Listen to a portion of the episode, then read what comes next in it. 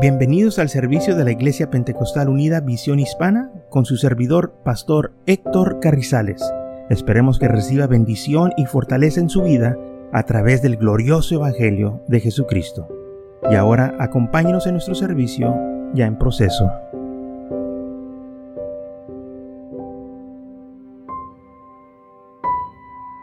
Lucas capítulo 2, ¿ya lo encontraron hermanos? Libro de eh, Lucas, vamos a estar leyendo ahí y vamos a leer lo que dice la palabra del Señor en esta mañana. Dice así la palabra del Señor. Aconteció que en aquellos días que se promulgó un edicto de parte de Augusto César, que todo el mundo fuese empadronado. Este primer censo se hizo siendo Sireno gobernador de Siria y había, y había todo, todos para ser empadronados, cada uno a su ciudad. Y José subió de Galilea, de la ciudad de Nazaret, a Judá, a la ciudad de David, que se llamaba Belén, por cuanto era de la casa y familia de David, para ser empadronado con María su mujer, esposada con él a cual estaba en cita. Y aconteció que estando ellos ahí se cumplieron los días de su alumbramiento y dio a luz a su hijo primogénito y lo volvió en pañales y lo acostó en un pesebre porque no había lugar para ellos en el mesón. Señor, gracias te damos porque eres bueno con nosotros. Señor, pedimos que tú bendigas tu palabra, bendice a todos los que están aquí, todos los que están escuchando. Toca cada vida, cada corazón. En el nombre glorioso de Cristo Jesús. Amén, amén. Gloria a Dios. Pueden ocupar sus lugares en esta mañana. Quiero hablarles de que no había lugar para él en el mesón. Cuando el Señor nació en Belén de Judá, dice la Biblia que se había dado un edicto de que todos los judíos regresaran a su lugar natural, o sea, en donde nacieron para registrarse para este censo. Y dice la Biblia que José con su mujer fueron a Belén, pero cuando llegaron, dice la Biblia, no había lugar para ellos en el mesón. No había lugar. Y cuando nosotros leemos esto, decimos, ¿por qué no había lugar para él? Bueno, eh, esto eh, también es algo simbólico de que el mundo no tiene lugar para el Señor. El mundo no hace lugar para el Señor, hace lugar para las cosas que ellos quieren. Pero cuando se trata para las cosas de Dios, hay algunos que no hacen lugar y ni hacen tiempo para el Señor. Porque cuando realmente uno quiere algo, pues hace tiempo y hace lugar. Si realmente usted quiere algo, pues se va a sacrificar y, va a hacer lo que usted eh, piensa que necesita hacer para llegar a ese meta que usted quiere. Entonces dice la palabra del Señor que cuando el Señor iba a nacer, no había lugar para él en el mesón. Como que el mundo le cerró las puertas al Señor. El mundo así ha sido, hermanos, aleluya, que, y cuando hablamos del mundo estamos hablando de aquellos que no tienen ningún interés de las cosas de Dios. Aquellos de que ponen sus prioridades primero antes que las cosas de Dios. Pero lo que ellos no saben es que cuando ponen ellos sus propios ah, prioridades, se están ellos haciendo un daño. Porque la Biblia dice, buscar primeramente el reino de Dios y su justicia. Y todas estas cosas os serán añadidas. Si nosotros buscamos primero como humanos las cosas de Dios, el Señor se compromete a bendecirnos. El Señor se compromete a suplir todas nuestras necesidades. si nosotros lo ponemos a Él primero en nuestras vidas, en nuestros hogares, que la prioridad más importante de su vida sea cómo yo puedo agradar al Señor, cómo yo puedo servir al Señor, cómo yo puedo, aleluya, acercarme más al Señor. Oh, cuando nosotros tenemos estos deseos, el Señor, hermanos, le agrada y Él nos va a bendecir porque lo estamos buscando, porque hemos puesto, aleluya, al Rey de Reyes y Señor de Señores primero en nuestras vidas. O lo hemos puesto en lo más alto, que Él es nuestra prioridad. Y Él es lo más importante en nuestras vidas. Aleluya. Aunque no tenga nada. Aleluya. Si tengo al Cristo Jesús, lo tengo todo.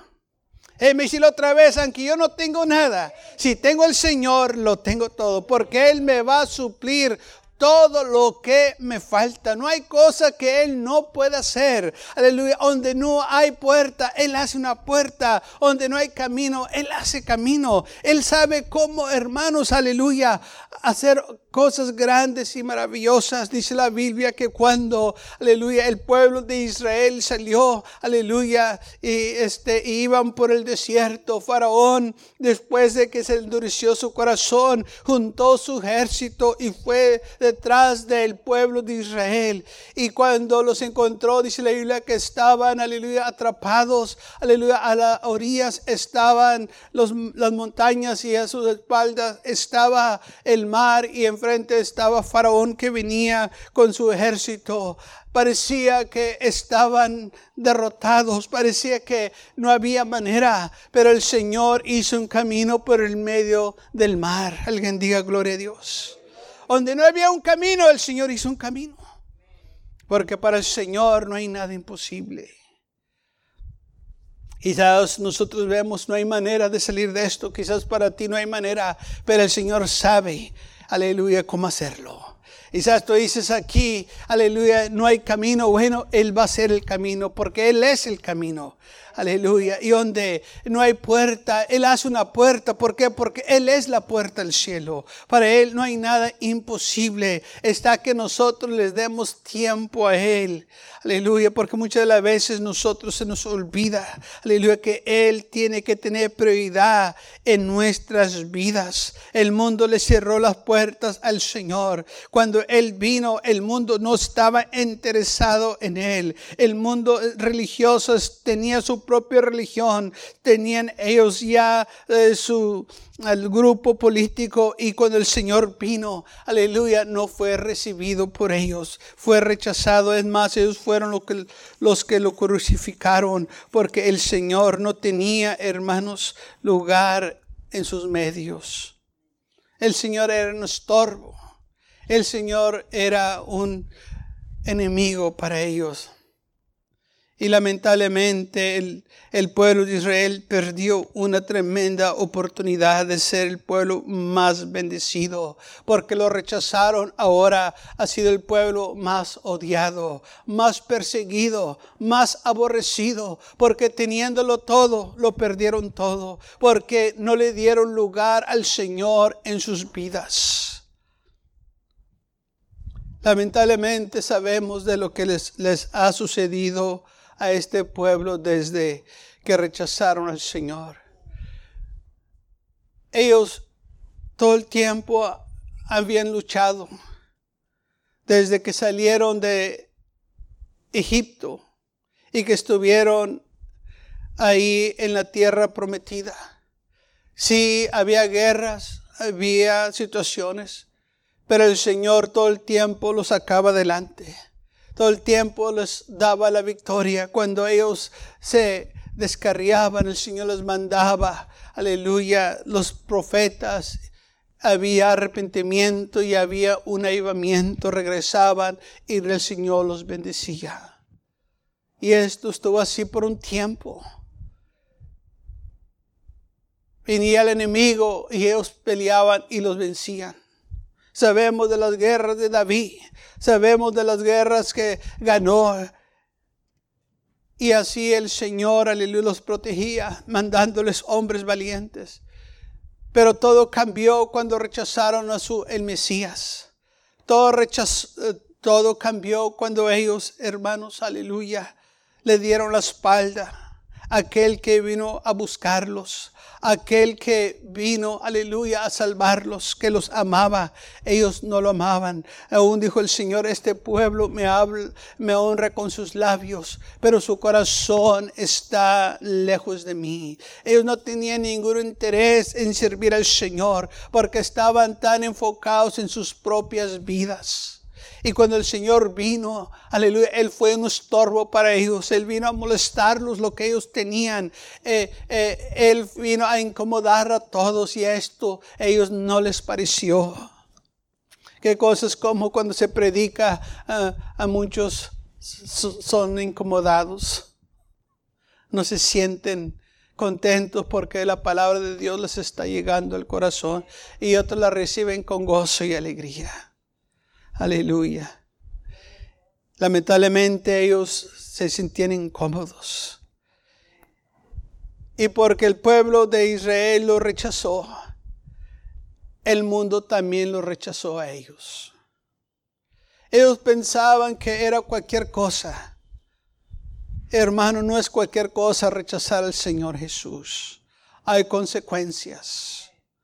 Cuando el mundo rechaza al Señor, cuando una persona rechaza al Señor, va a haber consecuencias, porque se le está dando la oportunidad y esta persona está haciendo, aleluya, las cosas del Señor a un lado por sus propias ambiciones, por sus propios intereses, que no le dan tiempo al Señor, que no quieren servir al Señor, sino que quieren servirse a ellos mismos, quieren hacer lo que ellos quieran, quieren vivir como ellos desean vivir, en el pecado, en desobediencia, en rebelión. Ellos no saben la condenación que va a venir sobre ellos, porque cuando el Señor te habla por una razón, es porque el Señor te quiere cuidar de lo que viene a tu vida. Gracias a Dios que hemos escuchado su voz, pero hay unos que endurecen su corazón y piensan que ellos nunca les va a suceder nada y que equivocados están. Aleluya, la vida tiene golpes que les va a dar, que ni cuenta se van a dar, qué tan duro va a ser.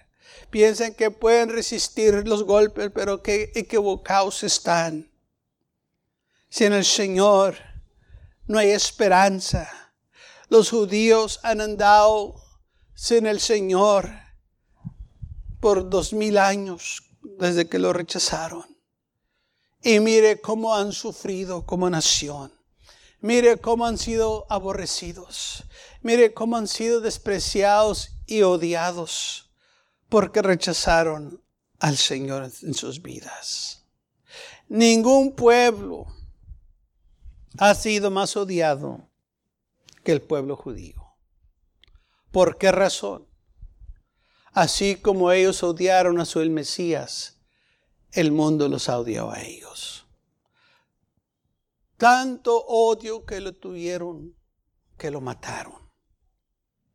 Tanto odio que había en sus corazones que hasta lo acusaron de blasfemia. Levantándole falsos, que no era cierto. Señor no blasfemó cuando dijo que Él era el rey, que Él era el Mesías, que Él era el Hijo de Dios. Eso no es blasfema, eso fue la verdad. Pero ellos, en su arrogancia, en su odio, no quisieron escucharle. Y ahora los vemos sufriendo andando de país en país, hasta que en 1948 regresaron a, su pueblo natal. Pero todo eso fue no porque ellos lo merecían, sino por, regresaron porque el Señor había dicho que iban a regresar. Porque el Señor cumple su palabra. Porque el cumplimiento del tiempo, hermanos, aleluya, este, se tiene que llevar a cabo conforme el plan de Dios, porque todo está acomodándose para la venida de Cristo Jesús. Y el Señor dijo, ustedes no me van a ver hasta que ustedes regresen de nuevo. Y ellos ya regresaron. Ahora el Señor, hermanos, aleluya, está a punto de regresar también.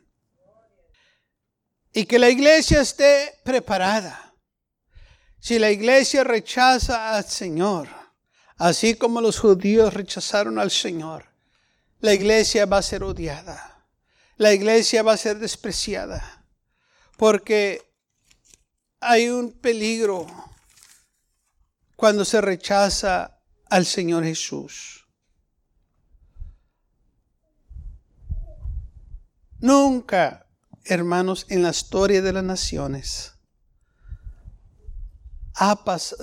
le, han pasado a otras naciones lo que le pasó a Israel, porque rechazó al Señor.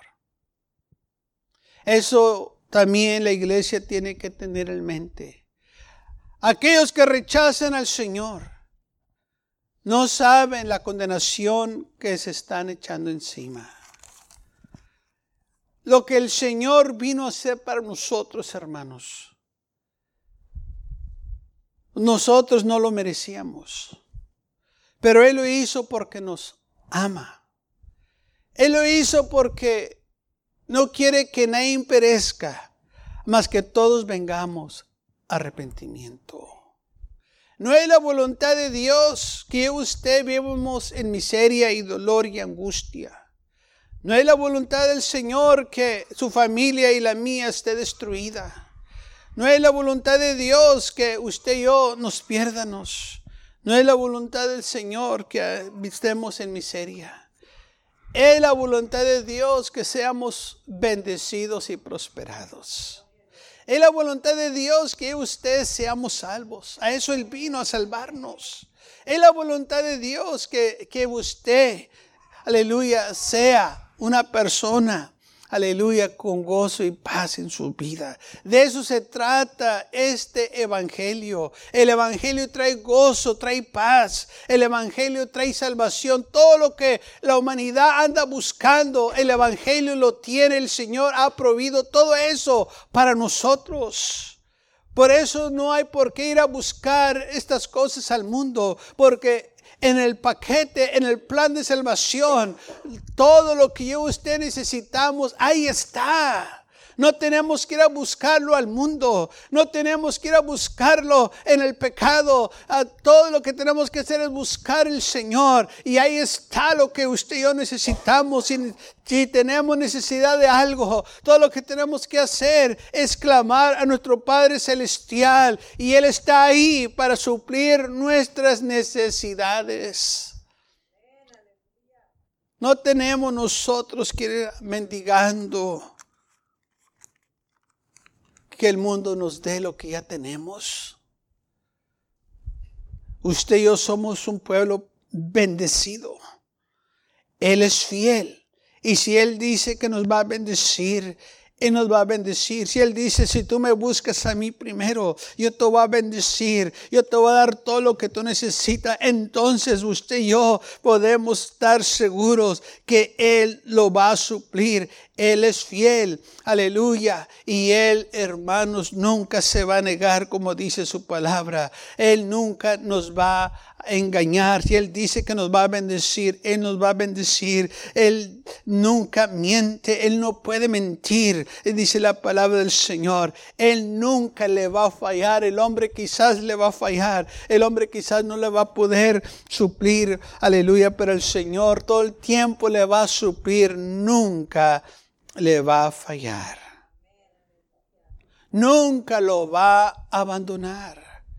El Señor va a estar ahí todo el tiempo. Dice, nunca te desampararé ni te dejaré. Usted puede estar seguro de esas promesas. Nos podrá dejar, como dice la palabra del Señor, nuestro Padre, nuestra Madre, pero el Señor nunca nos abandonará.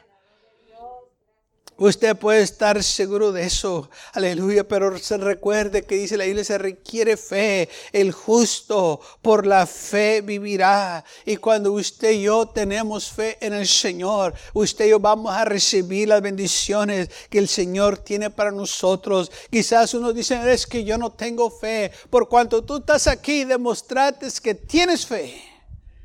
Aleluya.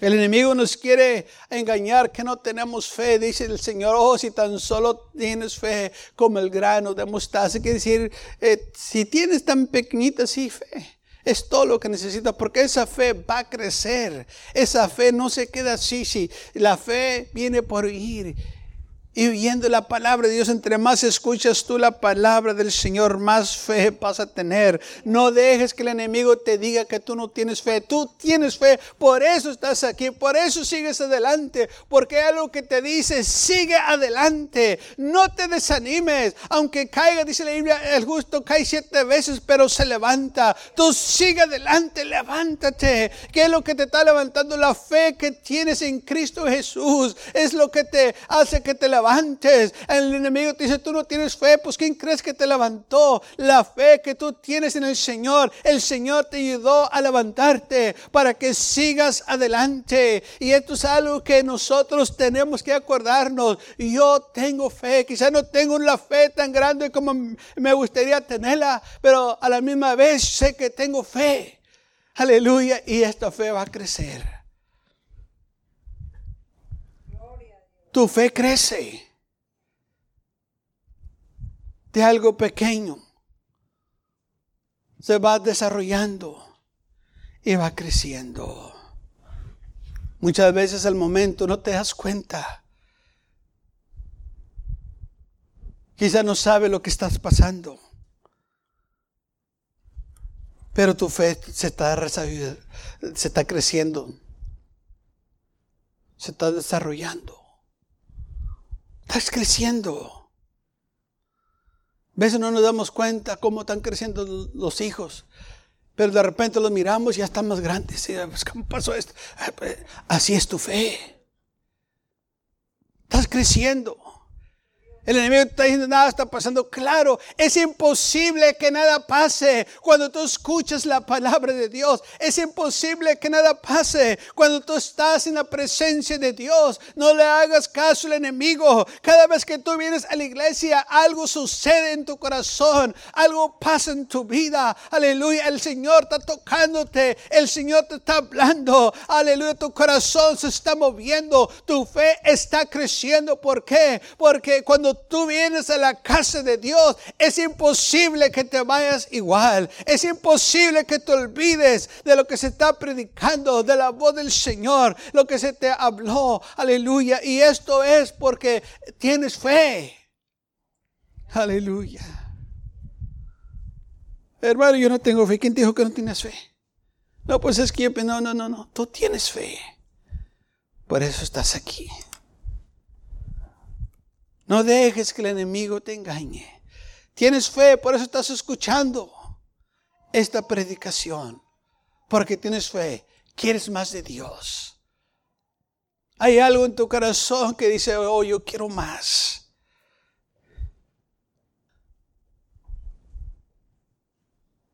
Si el enemigo te dice, tú no estás donde debes de estar, contéstale, tampoco estoy donde estaba antes. Aleluya. Estoy más cerca del Señor ahora. Ya no estoy allá. Sí, todavía no estoy allá, pero tampoco estoy acá. Él me está ayudando a seguir adelante. Fallas, sí. Luchas, sí. Dudas también. Pero también tengo fe en medio de todo eso. Que Él me va a ayudar. Por eso sigo adelante sirviendo al Señor. Por eso sigo adelante creyendo que Él va a hacer algo en mi vida, que Él va a hacer algo en mi familia, que Él me va a usar. Yo sigo creyendo, ¿por qué? Porque el Señor, aleluya, me ha tocado. Yo sé que Él, vive, aleluya. Yo sé que Él tiene algo para mí. Y yo no quiero perder esta oportunidad. Yo le quiero dar al Señor tiempo. Yo le quiero dar lugar en mi vida. Si el mundo no le dio lugar, yo le quiero dar lugar en mi corazón. Aleluya. Haga tiempo para el Señor en su vida. Dele lugar al Señor en su hogar, en su vida diaria. Haga tiempo para el Señor. No tiene que pasar tres, cuatro, cinco, siete horas de rodillas que le aseguro que no lo va a hacer como quiera. ¿Por qué? bueno, porque tiene que trabajar. Pero a la misma vez, Puede pasar tiempo con Él cuando usted está trabajando, hablando con Él. No pierda esas oportunidades que tiene. Y cuando tiene tiempo de orar, pues hágalo. Cuando tenga tiempo de meterse a tu aposento, aleluya, que diga, Señor, mira, ahorita, aleluya, no estoy en el trabajo, ahorita te voy a dedicar este tiempo a ti y se mete a su aposento y empieza a orar. Pero que cuando está trabajando, empieza a meditar en el Señor y a hablar con Él. Aleluya. No pierda estas oportunidades. No se crea del enemigo que le dice que nomás en cierta ocasión puede usted orar o nomás en cierto lugar puede usted orar. Usted es libre para orar en cualquier lugar, en cualquier tiempo que usted desee. Usted puede hablar con el Señor en cualquier tiempo, en cualquier lugar. Acuérdese, Él es su amigo, Él está con usted. Usted puede hablar con Él cuando usted quiera. Alguien diga gloria a Dios. Claro que nos gustaría pasar más tiempo con Él, orando siete, diez horas, pero no se puede. Por las cosas que tenemos que hacer, por la familia, por el trabajo. Pero un día sí vamos a estar por la eternidad y lo vamos a hacer. Aleluya. Un día vamos a estar con Él. Pero aquí tenemos que saber cómo manejar nuestro tiempo y ponerlo a Él primero. Buscarlo a Él. Dice la Biblia, busca a Dios mientras pueda ser hallado. Ahorita es cuando lo debes de buscar. Ahorita que tienes la salud, busca al Señor. Ahorita que puedes hacer algo para la gloria de Dios. No permitas que el enemigo te ponga en la mente y te diga, espérate un poquito más. Espérate cuando ya se te cabe la juventud y, ya no puedes hacer nada, entonces si te entregas al Señor. ¿Para qué dejas que el enemigo te robe las bendiciones que el Señor tiene para ti? Porque es lo que muchos piensan. Oh, yo sé que tengo que escribir al Señor, pero me voy a esperar ya cuando ya esté cenito, entonces sí me entrego al Señor. ¿Y por qué ahorita no? Porque el Señor no va a cambiar. Si ahorita lo que Él te ofrece no es bueno, cuando te es ancianito va a ser lo mismo. ¿Por qué esperar? Bueno, la pregunta, la respuesta para esa pregunta es muy sencilla. Es que no quieren servir al Señor.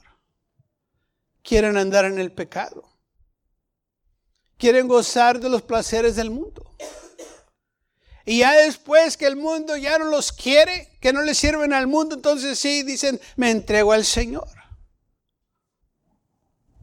Yo no sé cómo el Señor mira eso, pero si alguien me diría algo así, mira, ¿sabes qué? Te voy a regalar esto, pero ahorita no, primero lo voy a usar y ya cuando ya no sirva te lo voy a dar. No sé cómo me sentiría. ¿Cómo se sentiría usted? Sabiendo muy bien que lo podía haber hecho. Y dice, no, ahorita no, primero lo voy a usar, primero lo voy a gozar yo, y ya cuando ya no sirve, ya cuando esté viejito, te lo doy. Porque es la actitud, eso es la mentalidad. Y mi pregunta es, ¿cómo se siente el Señor? ¿No se les ha ocurrido a ellos eso? ¿Cómo se sentirían ellos si alguien les dice eso así a ellos? ¿Sabes qué? Yo sé que te gusta esto, necesitas esto, pero déjame usarlo primero. Y ya cuando ya no me sirva, te lo paso a ti. yo les digo, no les va a parecer. ¿Mm? Porque no, es correcto, no es algo que se hace. Y es la mentalidad de muchos. Por eso dice la Biblia, hoy es el día de salvación, no mañana. Porque esta salvación va a ser la misma, no va a cambiar. En 100 años todavía esto es lo que va a trabajar para salvarte, no hay otra cosa que te puede salvar. Y si hoy no te pueden salvar, en 100 años tampoco te va a salvar. Porque no va a cambiar. El Señor no cambia.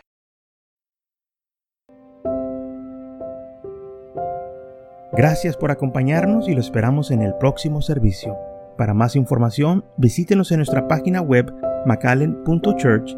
También le invitamos que nos visite nuestra iglesia que está ubicada en el 2418 Bowman Avenue con esquina calle 25 en McAllen, Texas 78501.